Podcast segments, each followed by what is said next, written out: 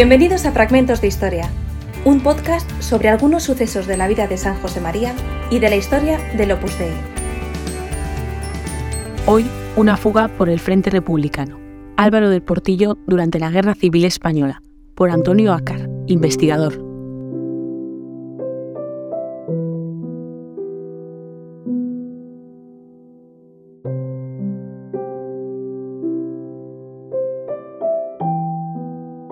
En el imaginario popular de los miembros del Opus Dei hay dos sucesos que se han valorado como hechos históricos y que sin haber mediado algunos episodios extraordinarios no se habrían podido llevar a cabo.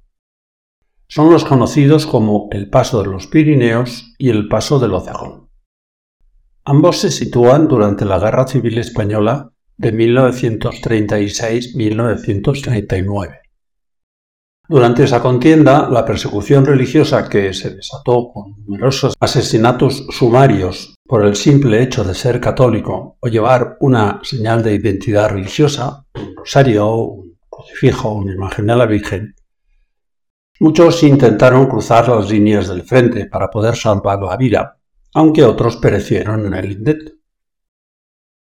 Como tanta gente, algunos miembros del Opus Dei, que estuvieron refugiados durante meses en legaciones o consulados, decidieron intentar el paso de la zona gubernamental a la zona que se había rebelado contra el gobierno, donde se podía libremente manifestar su fe.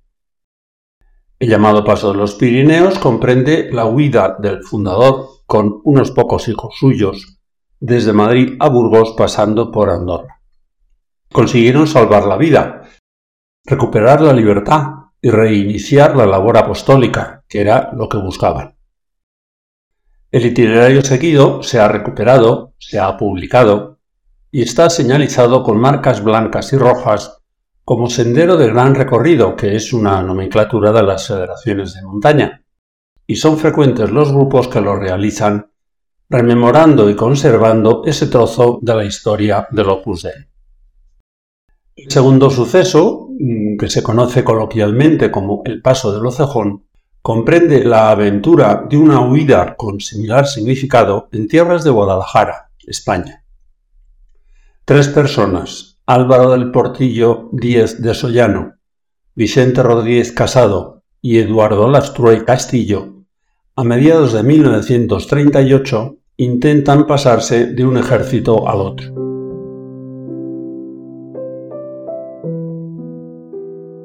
¿Quiénes son estas personas?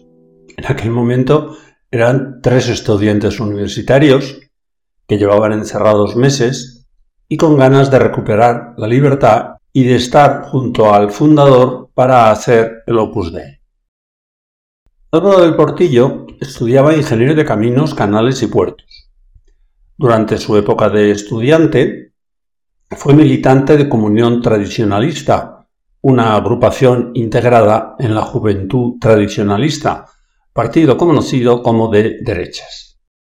Conoció a San José María Escribá, que había fundado el Opus Dei en 1928, en la residencia de estudiantes Día, primera labor institucional del Opus Dei, que estaba dirigida al apostolado con universitarios, y solicitó su admisión en ella el 7 de julio de 1935. Tras la detención de su padre por la policía gubernamental, tuvo que abandonar el domicilio familiar y estuvo en situación de fugitivo, huyendo de refugio en refugio. En octubre de 1936 le concedieron asilo en la Embajada de Finlandia, pero los guardias de asalto asediaron dicha embajada y arrestaron a todos los refugiados, entre ellos a Álvaro. Fue trasladado a la cárcel de San Antón, fue juzgado y liberado sin cargos. De allí se dirigió a la Embajada de México, donde estaba su madre, que era mexicana. Pero al cabo de un mes, las autoridades de la embajada lo expulsaron. En marzo de 1937 se exilió en la legación de Honduras, donde estaba San José María, el fundador del Opus Dei. El recorrido dejó escrito un diario, que tituló De Madrid a Burgos pasando por Guadalajara. Acabada la contienda, se doctoró como ingeniero de caminos también doctor en filosofía y en derecho canónico. Fue un colaborador estrecho de San José María y se convirtió en su primer sucesor al frente del Opus Dei. Recibió mm, numerosos encargos de la Santa Sede, especialmente en el Concilio Vaticano II. Vicente Rodríguez Casado era estudiante de Filosofía y Letras en la Universidad Central, hoy Complutense. En su juventud participó en algunas actividades políticas de signo tradicionalista. En diciembre de 1935 también había conocido al fundador del Opus Dei en la misma Academia Residencia Día. Allí comenzó a recibir la dirección espiritual de Escribá y a frecuentar las actividades de la residencia. Y en 1936 solicitó su ingreso en el Opus Dei, institución donde permanecerá toda su vida. Al estallar la Guerra Civil Española, su padre, militar de carrera, mostró su simpatía por las fuerzas que se habían levantado en contra del gobierno establecido, por lo que padre e hijo tuvieron que esconderse en la legación de Noruega. Más adelante obtuvo cátedra de Historia Universal Moderna y Contemporánea en las Universidades de Sevilla y Complutense de Madrid. Fundó la Universidad Hispanoamericana de Santa María de la Rábida fue uno de los renovadores de los estudios históricos sobre el siglo XVIII español y especialmente del reinado de Carlos III. También se dedicó a la política y a la formación de obreros y campesinos. Además de desempeñar en Madrid sus tareas políticas como director general de información y director del Instituto Social de la Marina, extendió su magisterio y su obra social en Sevilla, Huelva y Madrid. Apoyó la formación de profesores y estudiantes de la Universidad de Piura, en Perú, y legó un gran número de discípulos en su especialidad. El tercero era también estudiante, en su caso de ingeniería de minas. Eduardo Lastrue, antes de 1936, se afilió a Falange, uno de los grupos políticos que apoyaron el levantamiento contra la República. En la capital de España se alojó en la residencia Día y allí conoció a don José María Escriba. Durante la Guerra Civil se refugió en la legación de Honduras, donde coincidió unos meses con Escriba. En la posguerra desempeñó varios cargos en el SEU, Sindicato de Estudiantes Universitarios, afín a la Falange. Se doctoró en Ciencias Naturales e Ingeniería de Minas Trabajó en Sevilla al obtener la cátedra de Mineralogía, Geografía Física y Geología y realizó estancias de investigación en Francia y en Inglaterra. Poco a poco su relación con el fundador y con el Opus Dei se fue haciendo cada vez más esporádica. En 1949 ocupó cátedra en Zaragoza y después en Sevilla y en Madrid. Como veis, los tres eran personas no afectas al gobierno del momento y tenían serios motivos para refugiarse en un sitio, aunque fuera medianamente seguro.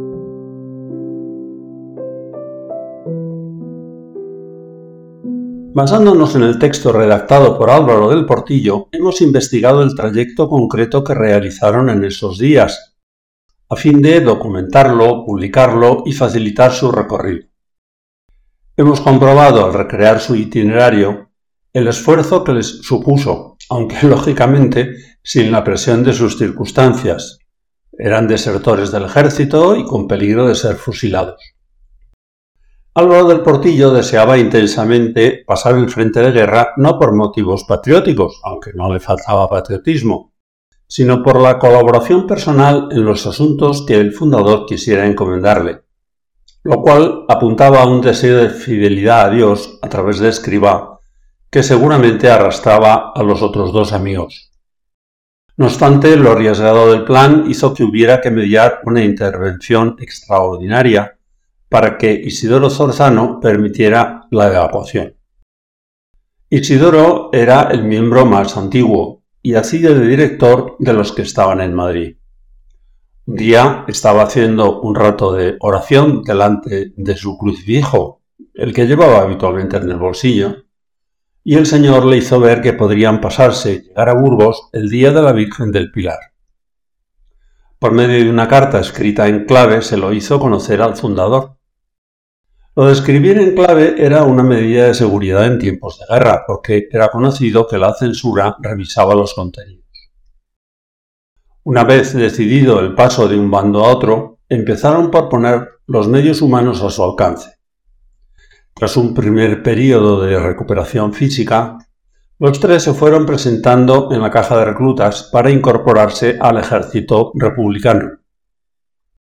Buscaban en primer lugar obtener un destino en el frente de guerra que les permitiera la huida. Pero como su edad de alistarse había pasado, lo hicieron con nombres y fechas de nacimiento distintas.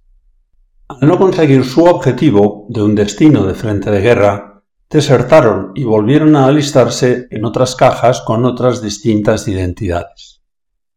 Esa operación la repitieron varias veces, tres en el caso de Del Portillo dos en los de Alastrue y Rodríguez Casado, buscando como siempre ser asignados al frente. Como los destinos que iban consiguiendo no eran adecuados para sus planes de huida, porque no los mandaban al frente, llegó un momento en que decidieron abandonarse en las manos de Dios y dejar que la providencia fuera dirigiendo sus vidas. Con esa actitud confiada y después de numerosas peripecias que podríamos calificar de providenciales, resultó que acabaron los tres juntos en un ejército de 400.000 hombres, que no es poca casualidad. Inicialmente fueron destinados los tres a la vigésimo primera brigada que salía el 24 de agosto hacia Alcalá de Henares, población próxima a Madrid, capital de España. Pero en el último momento cortaron la fila que subía a los camiones por Eduardo Alastrue y partieron del Portillo y Rodríguez Casado que ya habían subido. Esa noche llegaron al pueblecito de Anchuelo, muy cerca de Alcalá de Henares, todavía en Madrid. Era un contingente de hombres generalmente de escasa cultura, muy ideologizados, sin moral de combate, siempre mal equipados y mal calzados con alpargatas. En los mandos se temía constantemente el paso del frente de los subordinados, como luego se verá. El ambiente moral era paupérrimo. Señala Álvaro del Portillo. En medio de tanto blasfemo, cuyo único pensamiento y conversación es tan extraordinariamente desagradable para nosotros, resulta más intensa que nunca la necesidad de desahogarse con el cambio de impresiones con el hermano. Se refería a los otros dos. Dos días más tarde, los dos se retiraron a un bosquecillo cercano para hacer un rato de oración con el Señor. No oyeron el toque de generala de su batallón, retornó a la reserva, así que al volver al pueblo tuvieron que incorporarse, después de una buena reprimenda, a otro batallón que iría al frente. Seguían pues juntos y en buena dirección. Poco después, los mandos decidieron que 200 soldados salieran hacia Chiloeches, un pueblo en las cercanías de Guadalajara. Del Portillo fue designado para el nuevo puesto y Vicente Rodríguez se presentó voluntario. Fueron a engrosar una compañía de fusileros granaderos. Llegaron a Chiloeches, donde permanecieron apenas tres días, y allí se produjo una interesante novedad. El nuevo cuerpo necesitaba cabos, nombre del mando militar más inferior, y se solicitaron personas que tuvieran experiencia en el ejército o en las milicias y conocimientos de lectura o escritura. Álvaro del Portillo y Vicente Rodríguez no dudaron, y aunque nunca habían servido en el ejército, se convirtieron en cabos del ejército republicano, lo cual les dio ascendiente ante el teniente del batallón, un catalán independentista de nombre Fraderas, lo que les permitía más autonomía de movimientos. El último día de agosto dejaron Chiloeches y se trasladaron a Fontanar, bordeando la capital de Guadalajara, a unos 10 kilómetros hacia el norte. Allí permanecieron más de un mes. El ambiente moral seguía siendo pésimo. Eran minoría los que no blasfemaban, los dos amigos consiguieron dormir en una esquina de un portal de una casa, con lo cual tenían un poco de aislamiento. Mientras tanto, el teniente Fraderas pidió a Del Portillo hiciese una lista de los fascistas infiltrados en el batallón, muestra de la confianza que tenía en el joven cabo y de la penosa disciplina que reinaba en aquel retal del ejército republicano. Puestos a elegir, puso en la lista a los que más blasfemaban, y cuando aquellos soldados fueron elevados, en el reemplazo llegó Eduardo Lastrue a ocupar uno de los huecos. De nuevo estaban los tres juntos, y con la mira puesta en el proyecto de fuga, como siempre. Pero antes había que cuidar la vida de piedad que peligraba en aquel ambiente. El plan de cada día era exigente, levantarse, cola para recibir la malta, gimnasia, durante el ejercicio físico hacían un rato de oración mental tratando al Señor, aunque a veces se saltaban la gimnasia para rezar paseando. Por la tarde hacían otro rato de oración mental después de comer, tumbados o después de la instrucción, o tras un baño en el remancho del río Henares. Antes de cenar terminaban de rezar el Santo Rosario, una devoción mariana tradicional, y tras la cena rezaban las preces de la obra antes de dormir. Estas preces son unas oraciones seleccionadas por San José María de diversos lugares litúrgicos, componían un texto que los miembros del Opus Dei rezaban cada día. Probaron también cierta amistad con algunos muchachos, aunque no pudieran jamás abrirse en confidencias espirituales. El ambiente no lo permitía. El 2 de octubre, décimo aniversario de la fundación del Opus Dei, Álvaro del Portillo obtuvo un permiso del teniente para un viaje corto a Madrid. Allí estuvo con los familiares de San José María y con Isidoro Zorzano. Insistió a Zorzano para que le diese formas consagradas. Anota Rodríguez Casado que cuando contó lo bien que estábamos en Fontanar, Isidoro le dio unos encargos para cuando estuviéramos en Burgos con Escriba. El portillo se extrañó de la seguridad con la que Zorzano le daba por supuesto que el proyecto de evasión iba a coronarse felizmente el 12 de octubre. Lógicamente, en la vida de los tres prófugos la llegada del Santísimo Sacramento supuso una gran novedad. El 9 de octubre temprano, el batallón se dirigió al norte, hacia el frente, por fin. Fue una marcha a pie muy penosa de unos 70 kilómetros. Cruzaron los pueblos de Radbona, donde desayunaron, y Tamajón, llegando en la madrugada del día 10 a unas chabolas en las inmediaciones de Roble la Casa. Todo esto en la provincia de Guadalajara. Rodríguez Casado y Alastrue iban enfermos del estómago desde el desayuno que habían tomado en Radbona, que les sentó muy mal. Al día siguiente de su llegada, 10 de octubre, ambos cabos pudieron saber, cada uno por una vía distinta, que existía la posibilidad de pasarse superando el pico Cejón, que es la mayor altitud de esa zona y que pertenece a la Sierra de Ayllón. Había que pasar primero por el pueblo de Majalrayo y luego subir la falda del monte.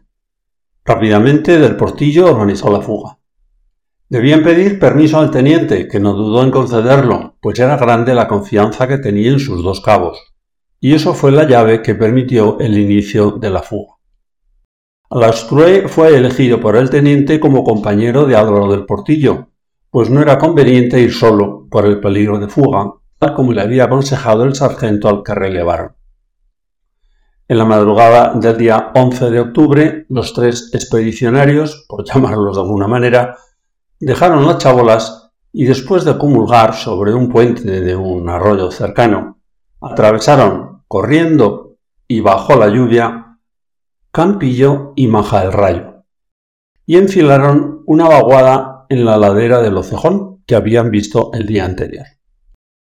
Superada esa primera cresta, hubieron de bajar porque la montaña que se cernía a su izquierda no les parecía nada fácil de subir, pero eh, el conjunto se alargaba y después de bajar un poco hubieran de subir de nuevo envueltos en una niebla húmeda.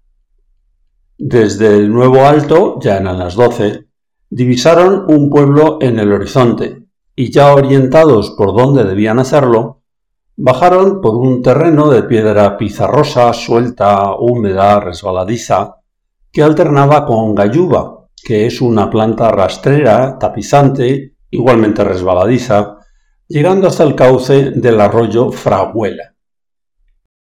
Eran tales las condiciones de lluvia, viento, niebla, terreno de pizarra suelta, matorral de gayuba, que también resbalaba con la lluvia, que sin ser imposibles resultaban muy duras. Esta última bajada les llevó dos horas muy agotadoras. Siguieron paralelos al arroyo, por el piso de pizarra suelta y gayuba, esta vez a media ladera, aunque muy inclinada, avanzando hasta encontrar el río Sonsaz. Atravesaron por un rústico puente de dos o tres tablones. En ese momento, Eduardo Lastrue y Vicente Rodríguez Casado llevaban tres días prácticamente sin comer, y Álvaro del Portillo iba casi descalzo. Desde una pradera previa al puente divisaron una población, la prudencia los lleva a consumir las formas consagradas que aún les quedaban, para evitar posibles profanaciones. El pueblo, las taínas de Robledo, resultó estar abandonado. De nuevo una subida, con bastante pendiente, y una nueva bajada, ambas muy pronunciadas. El mismo terreno que antes, de pizarra y galluba, húmedo, resbaladizo, y seguían sin comer salvo algunos frutos silvestres que encontraron. Tras doce horas de fugados y después de cruzar sin puente el río Sorbe, pernoctaron en una cueva. Al día siguiente, 12 de octubre, se levantaron poco después de las seis de la mañana e hicieron un nuevo rato de oración.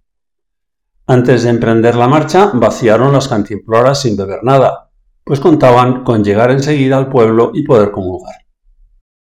En esa época, el ayuno eucarístico, el tiempo que debía pasar sin comer ni beber antes de comulgar, empezaba a medianoche del día anterior. De nuevo, otra subida que de pronto se convierte en terreno prácticamente horizontal. Aquí el terreno es menos bronco, matas de jaras, robles y más adelante pinos. Iban encontrando huellas de carros y rastros de cabras, que son señales de que se acercaban a un pueblo. Desde un alto del camino, en un claro, divisaron una pequeña localidad con su iglesia, que luego sabrían que se llamaba Cantalojas. Eran las ocho y media. Rodríguez Casado se preguntó si se podría recibir el sonido de las campanas, y en ese instante llegó un repique que le supo a gloria, confirmando que el pueblo era su destino deseado. Del Portillo lo calificó así. No creo que sones humanos fuesen nunca más armoniosos que lo fueron los de aquel pobre campanario de iglesia de pueblo para nosotros. En medio de los pinares se encontraron a un grupo de pastores que ya los habían visto y que estaban atemorizados. Para demostrar las buenas intenciones, los tres entregaron los mosquetones y se encaminaron a Cantalojas. Sin embargo, ya que se trataba del paso de un frente a otro, los tres prófugos corrían aún grave peligro. En la plaza de Cantalojas, pueblo situado en el mismo frente de guerra, había una nutrida guarnición compuesta por una sección de falange, una sección de requetés y otra de la Guardia Mora. Tenían datos de tres soldados republicanos que se acercaban al pueblo y no sabían si era una avanzadilla o un ataque del enemigo. Como precaución, habían dispuesto las ametralladoras para repeler el ataque en cuanto apareciera el enemigo en la zona despejada que rodeaba al pueblo, donde se les podía disparar a placer. Además, siguiendo una táctica militar ordinaria, los oficiales tenían un puesto de guardia con tres vecinos del pueblo a la salida del pinar, armados y ocultos, y con órdenes de disparar a cualquier extraño que atravesara la tierra de nadie. Esta mañana tocó el turno a Rafael Molinero Cerezo, Ramón Nicolás Montero y Juan José Molina Redondo, que al aproximarse los tres fugados les echaron el alto y les pidieron la contraseña, pero a pesar de no tener respuesta, no les quisieron disparar. Algo en su interior les aconsejó que no lo hicieran. En el pueblo fueron calurosamente acogidos, pudieron asistir a la mesa de la Virgen del Pilar. Tras el almuerzo comenzaron las declaraciones, y con ellas el asombro de los que escuchaban los peligros que habían corrido. En un momento, el comandante de la guardia que les estaba tomando declaración tiró el lápiz sobre la mesa y exclamó ¿Pero no se dan cuenta ustedes que están vivos de milagro?